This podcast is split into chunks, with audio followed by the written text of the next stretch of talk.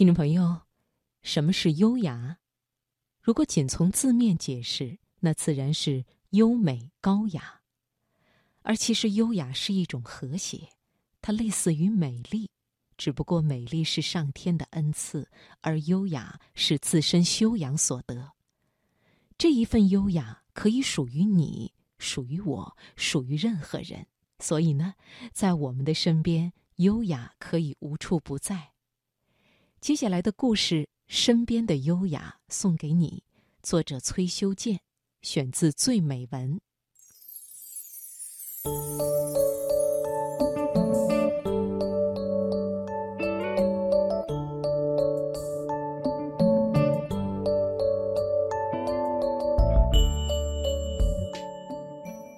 踏着金黄的落叶，我沿着松花江大堤徐徐而行。秋日的江水像一幅陈年的油画，多了一分宁静与澄碧，也多了一分耐人寻味的深邃。受北京一家杂志社的邀请，我去采访一位已经是耄耋之年的剪纸艺人，因为距约好的时刻还早。我便决定先在江畔走走，于是我就惊喜地邂逅了那个在江堤上以水代墨练书法的他。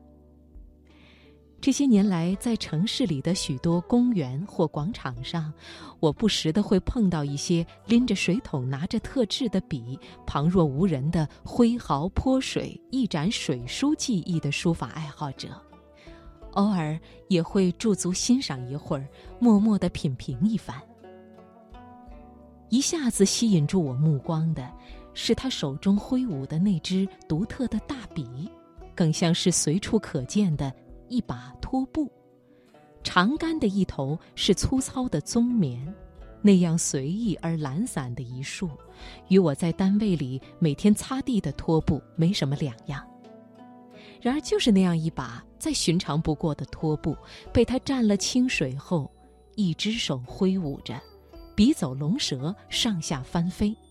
一会儿的功夫，江堤上便留下一串气势磅礴的行草，内容正是毛泽东的名篇《七律长征》。哟，好功夫啊！我禁不住赞叹起来。过奖，不过是信手涂鸦而已。他谦逊着，手却没有停下来。练了很久了吧？我指了指他那遒劲的书法。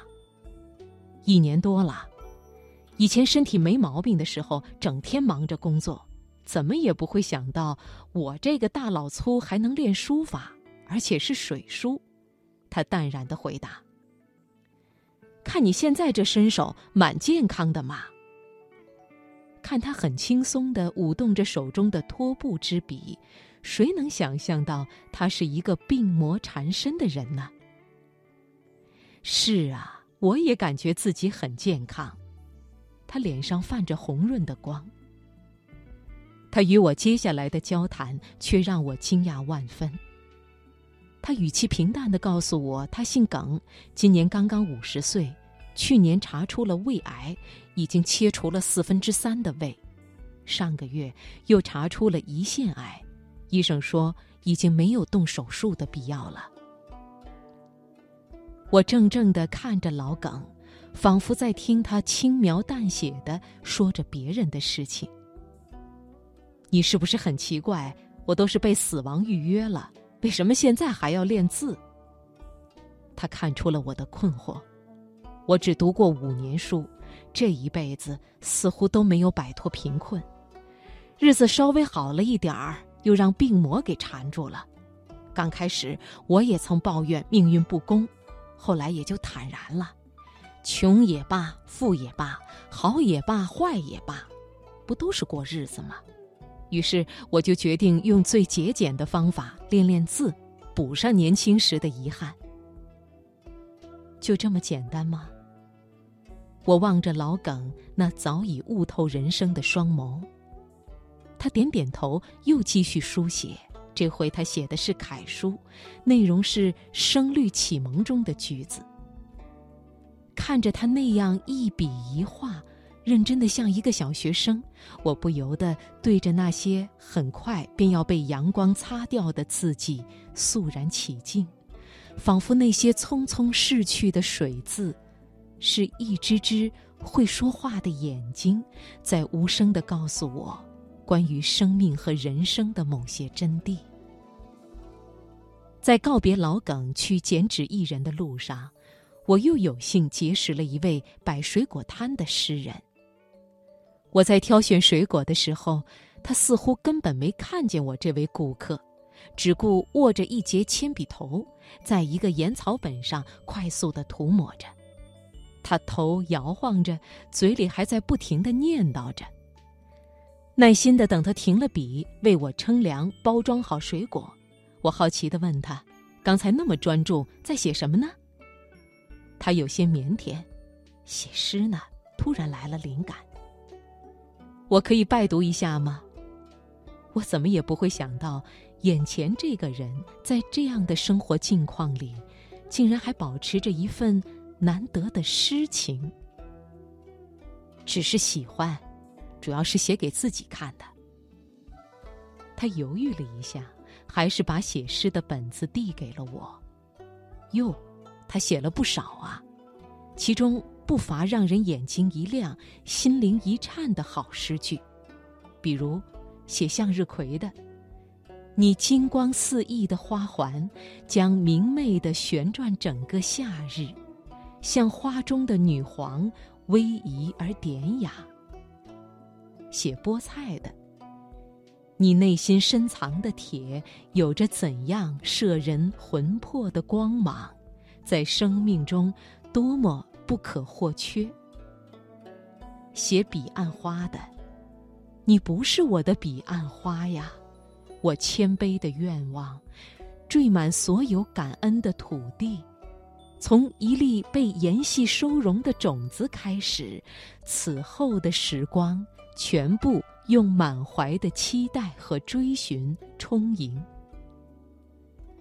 读着他的那些从生活中提炼出来的精美的诗句，我的心仿佛被一双温暖的手柔柔地抚摸着。尘世的喧嚷和嘈杂，在那一刻全都被屏蔽了。真好，能够写出这么多美丽的诗句，真是一个叫人羡慕的诗人。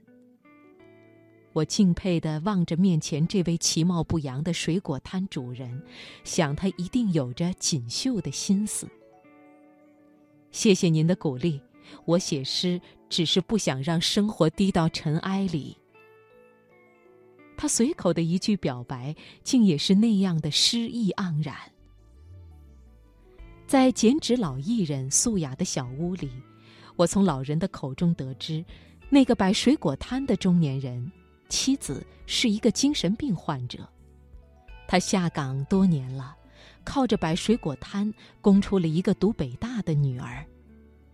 我又一阵惊愕后，又提到了老耿，老人轻轻的道了一句：“这样优雅的人生，在我们的身边其实有很多呢。”是啊，仅仅在一天里，我就有幸遇见了三位。拥有优雅生活的人，他们虽然都是普通的凡夫俗子，也有着常人的苦恼、窘迫与无奈，但是他们都不约而同地选择了优雅，选择了站在精神高地上，把世俗的日子过得更精彩、更有品味。